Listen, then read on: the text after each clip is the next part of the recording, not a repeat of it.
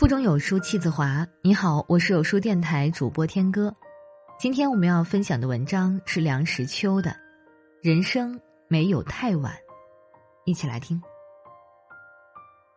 钟表上的时钟是在慢慢的移动着的，移动的如此之慢，使你几乎不感觉到它的移动。人的年纪也是这样的，一年又一年，总有一天你会蓦然一惊。已经到了中年，到这时候，大概有两件事使你不得不注意。讣文不断的来，有些性急的朋友已经先走一步，很煞风景。同时，又会忽然觉得一大批一大批的青年小伙子在眼前出现，以前也不知是在什么地方藏着的，如今一齐在你眼前摇晃。磕头碰脑的尽是些昂然阔步、满面春风的角色，都像是要去吃喜酒的样子。自己的伙伴一个个的都入辙了，把世界交给了青年人。所谓耳畔频闻故人死，眼前但见少年多，正是一般中年的写照。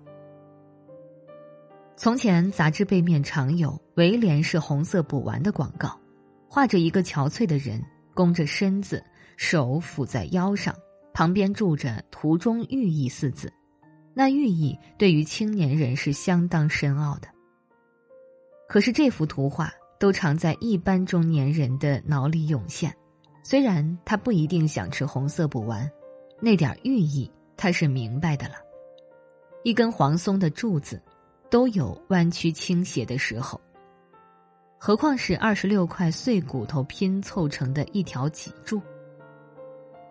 年轻人没有不好照镜子的，在店铺的大玻璃窗前照一下都是好的，总觉得大致上还有几分姿色。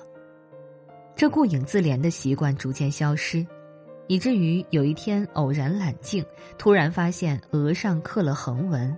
那条线是显明而有力，像是吴道子的纯菜苗，心想那是抬头纹，可是低头也还是那样。再一细看，头顶上的头发有搬家到腮旁汗下的趋势，而最令人触目惊心的是，宗角上发现几根白发，这已经非同小可。平素一毛不拔的人，到这时候也不免要狠心的把它拔去。拔毛连如，头发根上还许带着一颗鲜亮的肉珠，但是没有用，岁月不饶人。一般的女人到了中年更着急，哪个年轻女子不是饱满丰润的，像一颗牛奶葡萄，一弹就破的样子？哪个年轻女子不是玲珑矫健的，像一只燕子，跳动的那么轻灵？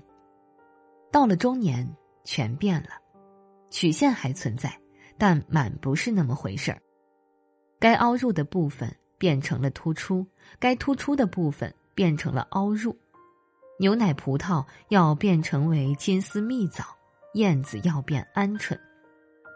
最暴露在外面的是一张脸，从鱼尾起，皱纹撤出一面网，纵横浮凑，疏而不漏，把脸逐渐织成一幅铁路线最发达的地图。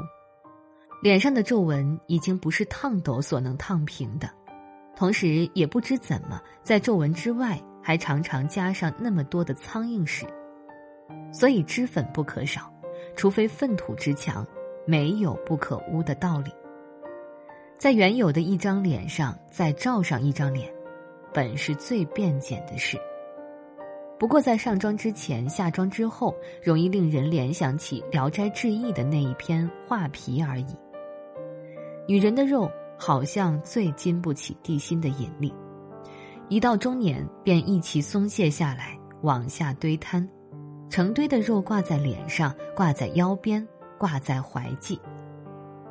听说有许多西洋女子用擀面杖似的一根棒子，早晚浑身乱搓，希望把浮肿的肉压得结实一点。又有些人干脆既食脂肪，既食淀粉，扎紧裤带，活生生的把自己饿回青春去，有多少效果我不知道。别以为人到中年就算完事儿，不，譬如登临，人到中年，像是攀击到了最高峰，回头看看，一串串的小伙子正在头也不回呀，汗也不开的往上爬。再仔细看看，路上有好多块绊脚石，曾把自己磕碰的鼻青脸肿；有好多处陷阱，使自己做了若干年的井底之蛙。回想从前，自己做过扑灯蛾，惹火焚身。自己做过撞窗户纸的苍蝇，一心愿奔光明，结果落在粘苍蝇的胶纸上。这种种景象的观察，只有站在最高峰上才有可能。向前看，前面是下坡路，好走得多。施耐庵《水浒序》云：“人生三十未娶，不应再娶；四十未逝，不应再试。”其实娶是都是小事，不娶不是也罢，只是这种说法有点中途弃权的意味。西谚云：“人的生活在四十开始，好像四十以前不过是几出配戏，好戏都在后面。”我想，这与健康有关。吃窝头米糕长大的人，拖到中年就算不易，生命力已经蒸发殆尽。这样的人焉能再娶？何必再试？福为他赐保命，都嫌来不及了。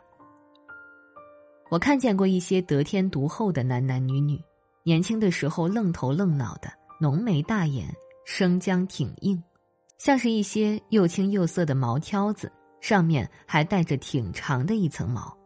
他们是未经琢磨过的璞玉，可是到了中年，他们变得润泽了。容光焕发，脚底下像是有了弹簧，一看就知道是内容充实的。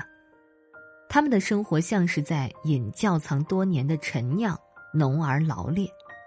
对于他们，中年没有悲哀。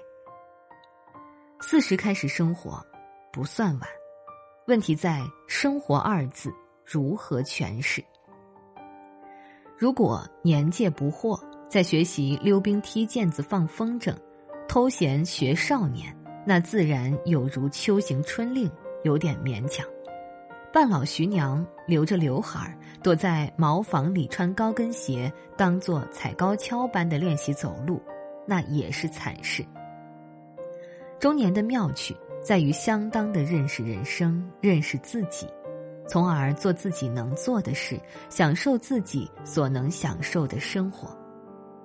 科班的童龄宜于唱全本的大武戏，中年的演员才能担得起大出的轴子戏。